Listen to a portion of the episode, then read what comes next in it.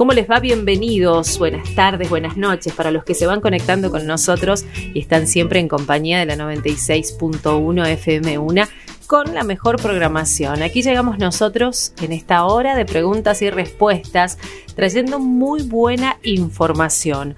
Hoy hablamos con Julieta Casnati, directora de la Academia de Coaching Psicológico Integral, un tema que es no solo de crecimiento individual, sino en equipo. Así que atentos todos.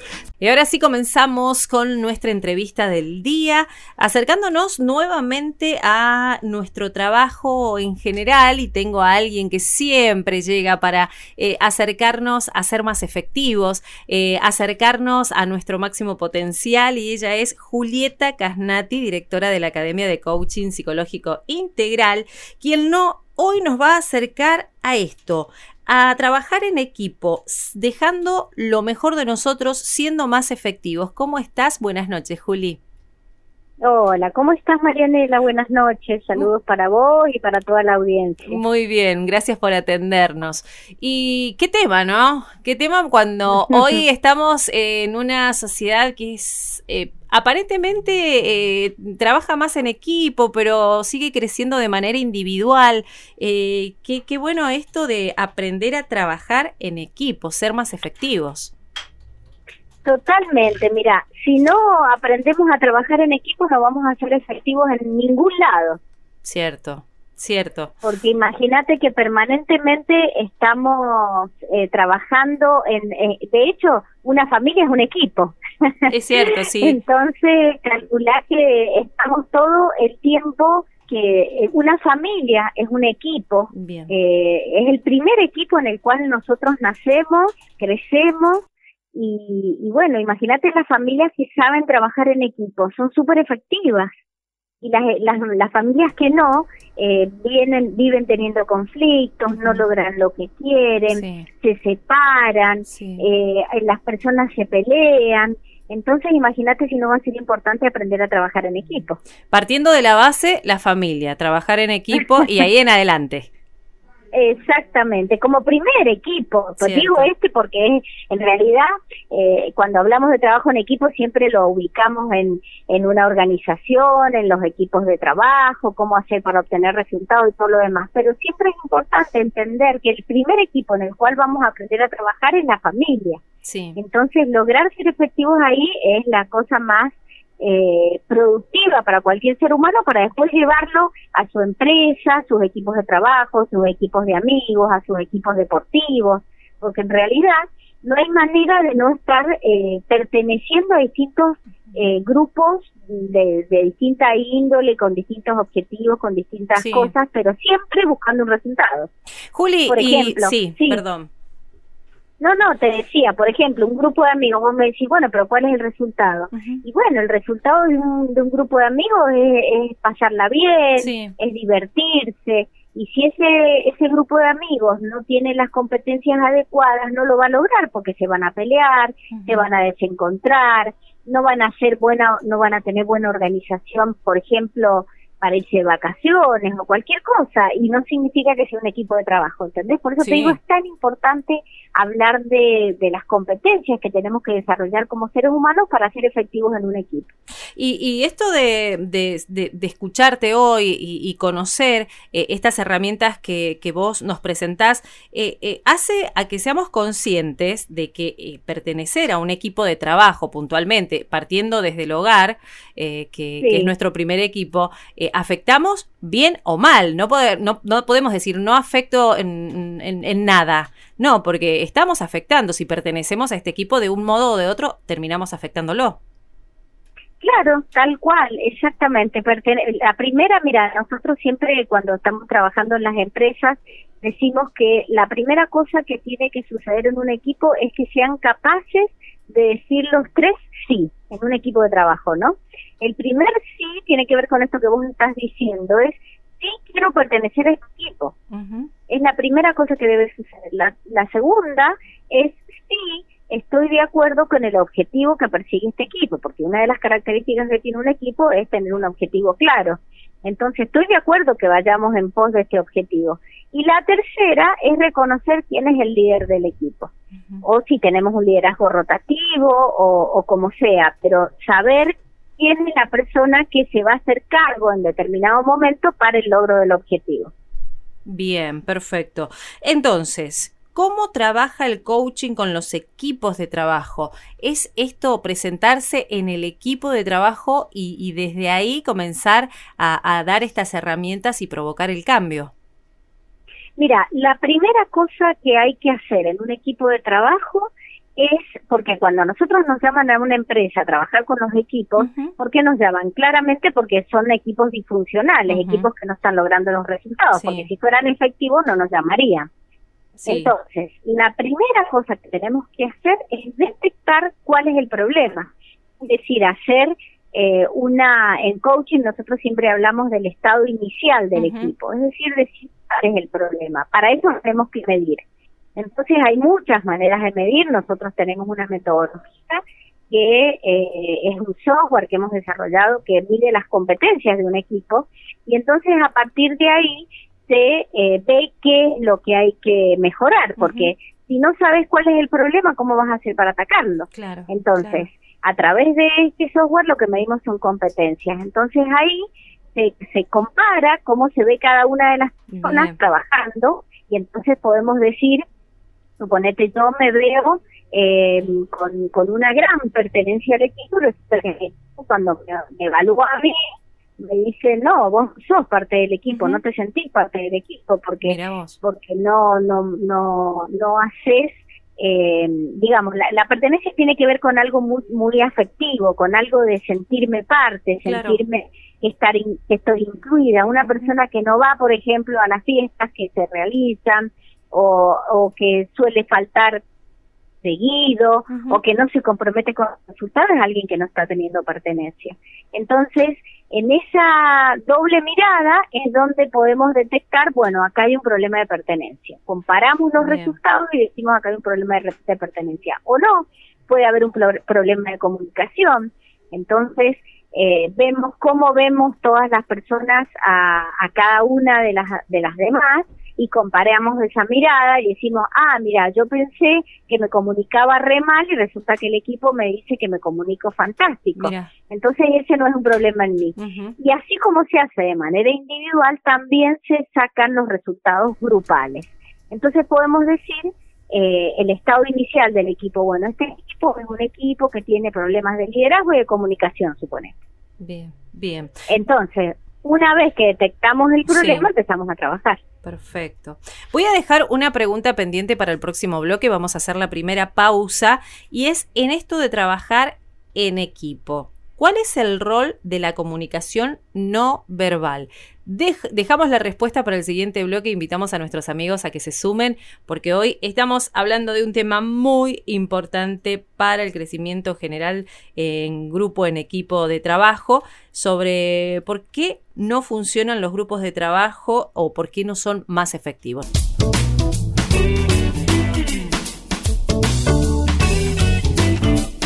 Y continuando con esta parte, ¿qué, tema es eh, mencionar siempre el lenguaje no verbal, no, Juli?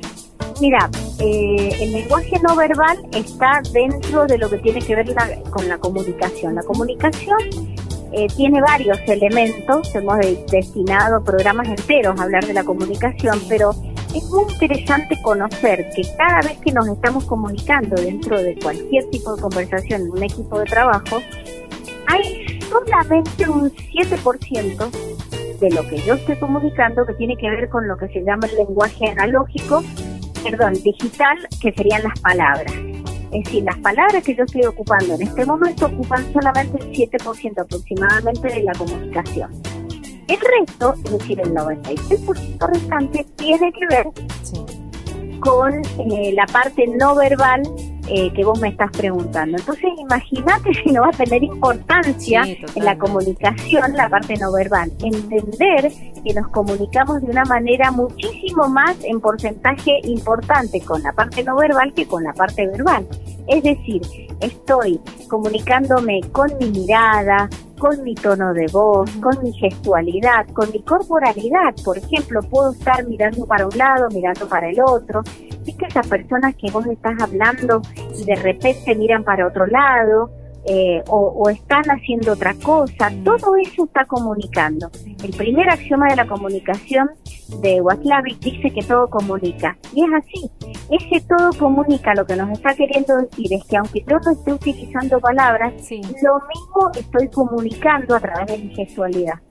En el caso que eh, estemos hablando telefónicamente, se disminuye bastante de esa información, porque en la comunicación telefónica solamente voy a tener eh, voy a tener eh, la parte de la voz y la parte de mi entonación y la parte de mi contenido, pero no la parte corporal, es decir, que hay como un 50% más o menos de la comunicación que no va a estar. ¿Te das cuenta de la importancia que tiene? Sí, sumamente importante. Eh, y, mm, este rol, al ser tan importante, eh, ¿es un punto a, trabajar siempre que se presentan a un equipo? Mira, depende, la, como te decía, depende de lo que haya salido en el estado inicial del equipo. Una de las cosas que puede salir es la comunicación, y es una de las competencias, pero no solamente cuando hablamos de comunicación. Supongamos que ese sea el problema, bueno, trabajamos y damos talleres especialmente de comunicación, pero no es solamente eso lo que puede ocurrir. También puede haber falta de liderazgo, mm. es decir, no hay una persona que asuma la responsabilidad de conducir al equipo, eh, o hay problemas de relación. En, con respecto a, la comunicación, por ejemplo, no puede haber, eh, es, muy común que las personas no sepan escuchar. Y justamente una de las cosas que se escucha es lo que vos me preguntás de la comunicación no verbal. No es solamente lo que dicen las palabras, también tengo que escuchar las emociones, tengo que escuchar esa corporalidad, tengo que escuchar los lugares desde los cuales me habla, los dolores desde los que me habla, la, la, parte que tiene que ver con las creencias, con, con, con, todo lo que he aprendido, con toda la historia de la persona. Todo eso eh, tiene que ver con la escucha y eso se entrena. Es algo que lleva tiempo y también sale eh, en ese estado inicial. También puede ocurrir que haya una falta de motivación en las personas, una falta de motivación eh, interna porque las personas no están conectadas con sus propósitos, porque están haciendo trabajos que no les inspiran, que no, que no, que no los mueve porque no tienen sentido, eh, porque muchas veces son personas que nunca se han preguntado eh, cuál es su propósito, o porque la, al no haber liderazgo no hay ningún tipo de motivación externa, porque no hay incentivos, eh, o u otras veces los equipos, fíjate vos, eh, las cosas que suceden en los equipos inefectivos. Son tantísimas las que pueden ocurrir, pero una de las que puede llegar a ocurrir es que se haya armado un equipo con personas que no son idóneas. Claro. Es decir, que no tienen las capacidades para estar en el lugar que están y se contratan y resulta que no es que sea una mala persona ni nada, sino que simplemente no tiene las capacidades porque no las ha desarrollado las podría desarrollar, pero no las tiene desarrolladas en este momento. Eso también apunta a que a que a que no sea un equipo efectivo. E inclusive te digo más, hay veces que hay un desconocimiento profundo de las capacidades de las personas. Esto también suele ocurrir. Entonces ponen en distintos puestos de trabajo a personas que podrían ser muy talentosas en otros. ¿Entendés? Hay personas que, por ejemplo, nos pasó en una empresa hace poco. Había una persona que no era buena para cierta capacidad, pero era muy buena para las relaciones públicas y la atención al público. Mira. Entonces esa persona, si vos te das el tiempo de conocerla, la ubicás en el puesto de trabajo en donde ella es buena y tiene ese talento, que es la capacidad de relacionarse bien con el público. ¿Te das cuenta? Bien, Pero resulta que la pones en un lugar cerrado que no se relaciona con nada. Claro. Con nadie seguramente no va a funcionar. Claro, como bien dijiste, no es que esta persona no esté preparada, sino que no es el lugar.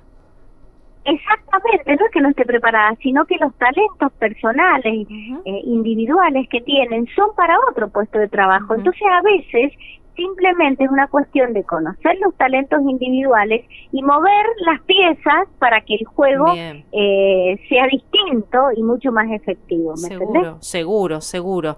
Vamos a hacer otra pausa, Juli, y vamos a continuar con más preguntas ya entrando eh, en este trabajo en equipo, porque el mover piezas y demás eh, debe ser un, trabajo muy detallado y, que hay que hacerlo bien personal para no afectar a los integrantes de este equipo, ¿no? Porque viste que por ahí decimos, bueno, no, pero no es que, que no, no trabajes bien, es que tenés que trabajar en otro lado. No debe ser nada fácil llegar a esa convicción de decir, bueno, eh, voy a cambiar el puesto y voy a ser efectivo donde, donde voy a estar en este nuevo puesto de trabajo. Entonces debe ser un gran, gran desafío para ustedes presentarse de este modo, pero bueno, lo importante acá es hacer efectivo este equipo, así que vamos a continuar con más preguntas hoy con Julieta Casnati hablando del coaching aplicado en equipos de trabajo. Y continuamos en este tercer bloque como siempre, después de estas excelentes recomendaciones que te dejamos a diario.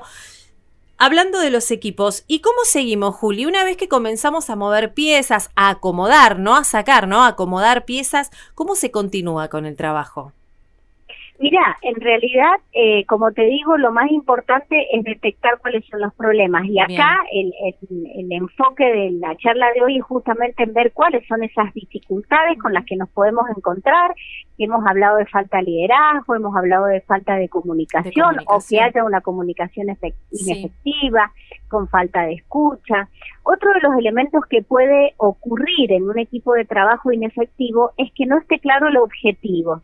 Es decir, no se sabe con claridad en todos los miembros del equipo cuál es el objetivo. A veces los líderes andan tan rápido, tan velozmente en su vida, que no se dan el tiempo para sentarse con su equipo, comprometerlo, transmitir cuál es el objetivo realmente que se quiere conseguir, entonces las personas andan como perdidas porque no hay algo que los une. Y si hay algo que realmente identifica un equipo de trabajo efectivo es tener un objetivo claro y haber dicho sí a ese objetivo, haberse comprometido que sí. Pero para eso, como te digo, hay que dedicar tiempo y transmitirlo para poder inspirar, para poder generar esa motivación de la que hablábamos también recién. Bien. Otra cosa eh, que puede ocurrir en los equipos inefectivos es que eh, no que se promueva muchísimo la competencia mm. entre ellos, es mm. decir, las individualidades, que se busque que resalten las individualidades en lugar de generar un trabajo cooperativo, un trabajo en el cual eh, al tener este objetivo común todos trabajen por lo mismo y, y entonces se haya generado ese tipo de entornos en donde se promueve la competencia.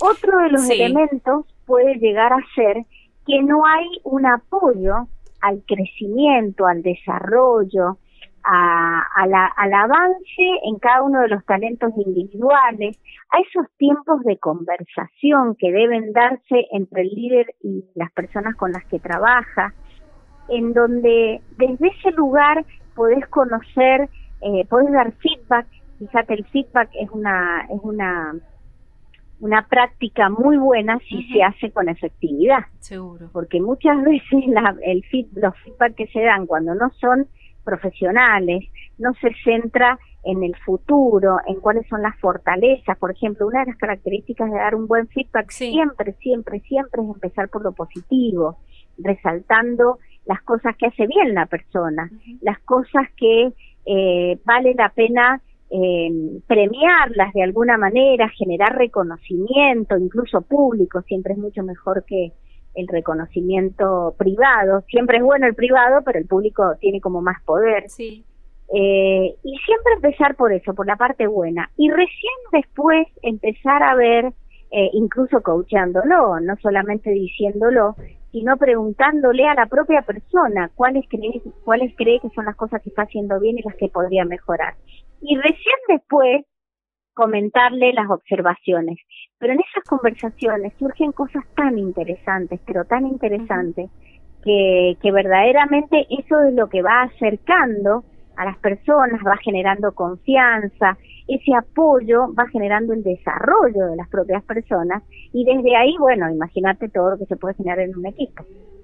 Me, imagino, y, me quedo en esto del trabajo, eh, y perdón que me haya quedado en el punto anterior, porque me quedé pensando en, estos equipos competitivos y hacemos que crezca eh, lo individual eh, y, qué error que se comete, ¿no? Porque en algún momento surge y resurge esta rivalidad entre miembros del equipo. Totalmente, totalmente. Y lo único que hace es retrasar el objetivo final eh, porque saltan los egos, eh, pero todo eso son, eh, son, digamos, se promueve ese tipo de culturas en las organizaciones, así como se puede promover otras que obviamente son de los trabajos, los, los equipos de trabajo efectivos. Bien, bien. Si hablamos... sería la colaboración. Sí, si hablamos eh, de, de, cambiar estos puntos, eh, ¿qué, herramientas usa el coaching para ir presentándolos? ¿Se presentan como obstáculos? ¿Se presentan como, como puntos de, de, a ver, que frena al equipo en general? Eh, sin, porque viste que por ahí podemos decir, no, pero me estarán hablando a mí o, sentirme atacado por la situación. ¿Cómo lo toma el, el integrante del equipo o los integrantes del equipo? Mira, en verdad, eh, la, forma en que nosotros trabajamos en las organizaciones es una metodología que antes de dar todos estos resultados, este especie de diagnóstico, que como te cuento no es algo que haga el consultor, sino que es una información que sale del propio equipo, eh, se dan unos talleres de sensibilización que nosotros damos. Y en esos talleres de sensibilización las personas empiezan a comprender cómo opera nuestra mente, cómo opera nuestra psiquis, como por ejemplo eh, a partir de, un libro que nosotros les damos a leer, eh, entienden que permanentemente estamos haciendo supuestos, permanentemente estamos imaginando cosas que no sabemos si son verdad o no, pero desde ese lugar, al creer lo que es verdad, nos generan emociones, porque vos sabés que los pensamientos generan emociones, suceden hechos y yo hago interpretaciones y desde esas interpretaciones genero emociones y mm. que, bueno, pueden ser eh, disfuncionales para el equipo, como por ejemplo un resentimiento o una culpa o una vergüenza. Eh, todas esas son emociones que surgen y que son absolutamente disfuncionales y destructivas para el equipo. Si eso no se sabe gestionar internamente, eh, no va a avanzar el equipo porque no van a estar las conversaciones adecuadas, no se van a abrir las conversaciones que hacen falta y eso es lo que aprende a escuchar el coach, ¿entendés? Entonces cuando llega un equipo, eh, entrena a las personas para que aprendan a escuchar ese tipo de cosas y lo que hace es abrir preguntas para crear conciencia, para poder romper todo eso.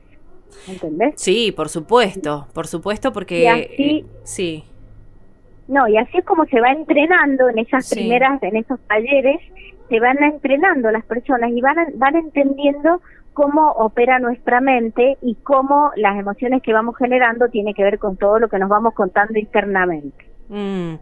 Vamos a ir a la última pausa y te voy a hacer una pregunta respecto de este tiempo que dedican y eh, este estudio eh, en este equipo que, necesita un crecimiento y bueno, y ser de alto rendimiento, porque seguramente es lo que se está buscando, que, que den lo mejor de sí. Pero esta respuesta, esta pregunta, esta respuesta la esperamos en el próximo bloque. Hacemos la última pausa en este Una con vos y continuamos.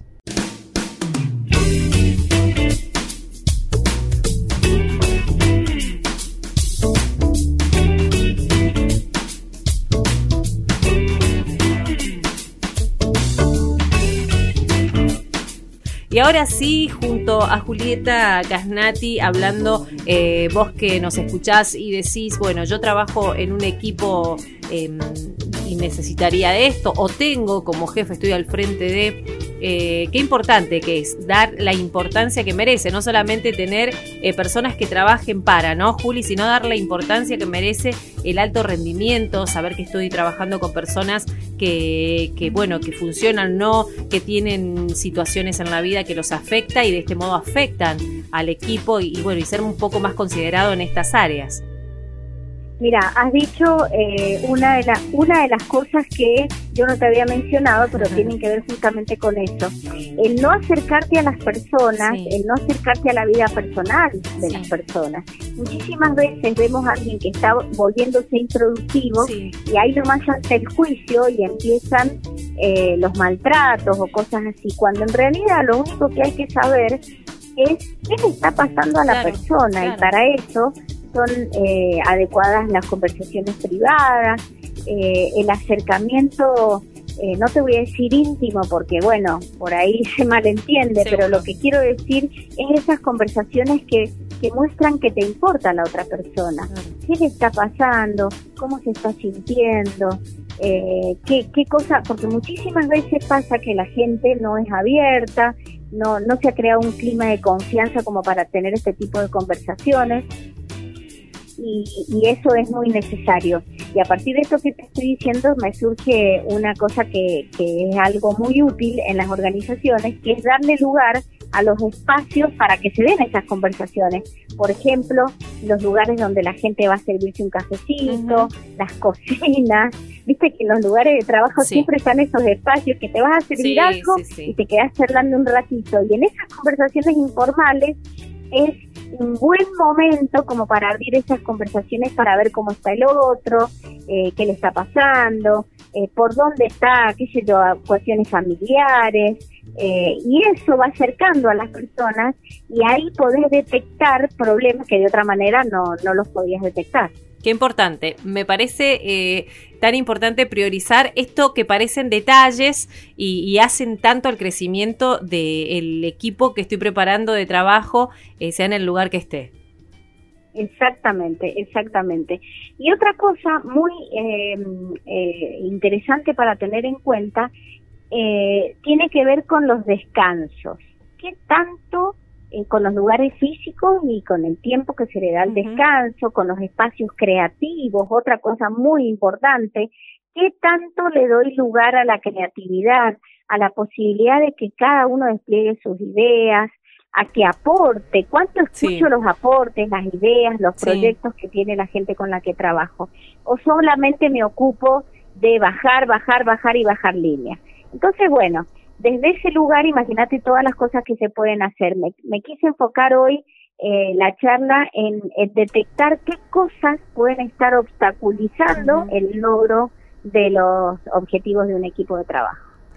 Eh, si hablamos de tiempos, eh, por preguntar, ¿no? Porque por ahí decimos, em, esto debe llevar muchísimo tiempo, llegar al punto de, saber qué es lo que está afectando. Eh, ¿Qué tiempo más o menos se necesita trabajar con un equipo para poder em, promover el crecimiento, provocar el crecimiento? Mira, lo mínimo, la metodología nuestra eh, es de tres meses. Es lo mínimo, lo mínimo, lo mínimo, lo mínimo. Pero yo te diría que seis meses es un buen tiempo como para que un equipo haya incorporado una nueva cultura, eh, por ejemplo, de reuniones efectivas. Eh, un, un, equipo que no tiene reuniones efectivas es un equipo que pierde el tiempo, es un equipo que no sabe a qué va, o que va y siente que pierde el tiempo, que no queda nada escrito que no se informan lo, a través de una minuta los acuerdos, entonces queda todo en el aire. Y como queda todo en el aire, eh, nadie se compromete porque así como, como se habló, quedó ahí dando vueltas, ¿entendés? Entonces ese es otro, otro de los obstáculos que hacen que los equipos no sean efectivos. Y para incorporar una cultura eh, de reuniones efectivas, imagínate que eso no se hace un día para el otro. Es algo que hay que entrenar y entrenar y entrenar. Por eso te digo, mínimo tres veces y con seis te diría que la cultura ya se puede incorporar. Juli, eh, antes de despedirnos, porque se nos fue el tiempo, siempre nos pasa con vos que va volando, eh, ¿cómo puede hacer gente que hoy necesite este trabajo, conectarse con vos, saber cómo pueden proceder respecto de su empresa, del trabajo? Mira, nos pueden escribir en nuestra página que, el, mail para escribir es info arroba o pueden ingresar a la página y ven todos los programas que tenemos, eh, los abordajes organizacionales que hacemos, eh, in company o también el que quiera formarse para trabajar en esta metodología que se llama coaching por competencias puede eh, estudiar la formación abierta, que es totalmente online, con personas de todos los países de Latinoamérica, así que es muy interesante. Así que el que esté interesado nos escribe el próximo mes. Eh, en septiembre empezamos la próxima formación y última de este año, así que el que esté interesado eh, tiene tiempo de, de, inscribirse todavía. Y algo que me gusta que aclarás siempre es que no es un curso de un par de meses y ya está. Ah, no. no, porque para poder acompañar a un equipo a que sea alto rendimiento tenés que formarte. Bien. Y eso lleva eh, eh, un, no solamente una parte de formación primero, sino después de una práctica profesional. Bien. Que después te lo voy a contar en otro programa más agregado. Pero tiene dos grandes partes. Una es aprendo yo a trabajar en equipo y después voy con un equipo de compañeros a hacer una práctica profesional en una empresa que dura tres meses. o sea que eh, realmente no solamente lo aprendes con vos, sino que además eh, vas a una empresa a ponerlo en práctica con un mentor que te acompañe y te va mostrando lo que estás haciendo bien, lo que tenés que mejorar, etc. Y todo el trabajo que ustedes realizan también pueden verlo en redes sociales, em, en Instagram, por ejemplo, y ver todo este proceso de, trabajo que hacen para los que se quieran sumar y saber que no es un curso y nada más como por ahí han escuchado, eh, no de ustedes, sino de otras opciones que hay en el mercado. Totalmente, totalmente. Nos pueden seguir en las redes sociales. De hecho, vamos a hacer eh, vamos a hacer un webinar que te voy a pasar después bien la, la fecha. Perfecto. Te voy a invitar en la próxima vez que nos veamos y para que participen, para que se inscriban. Ese webinar se da en todas las redes, en LinkedIn, en, LinkedIn en, en Facebook así que en YouTube, así que pueden participar y ahí contamos bien de qué se trata toda la metodología. Pero en el próximo programa eh, estaría bueno ampliar bien en esto como para, para que la gente que esté interesada en formarse pueda tener toda la información. Me encanta. Ya tenemos otro programa, ¿viste? Mirá cómo nos despedimos. Te mando un abrazo grande, Juli. Gracias por tu tiempo y por todo lo que nos dejas. Bueno, un abrazo para vos y toda la audiencia. Adiós, adiós y así pasa hoy como siempre, eh, dejándonos toda la información para el crecimiento. Eh, la directora del Coaching Psicológico Integral, la directora de la Academia de Coaching Psicológico Integral, Julieta Casnati, hoy hablando de por qué los equipos de trabajo no son efectivos, ¿sí? Para dar lo mejor que tenemos y, y poder mi nombre es Marianela Casas y llegamos al final del programa. Gracias por haber estado acompañándonos en esta hora, informándonos juntos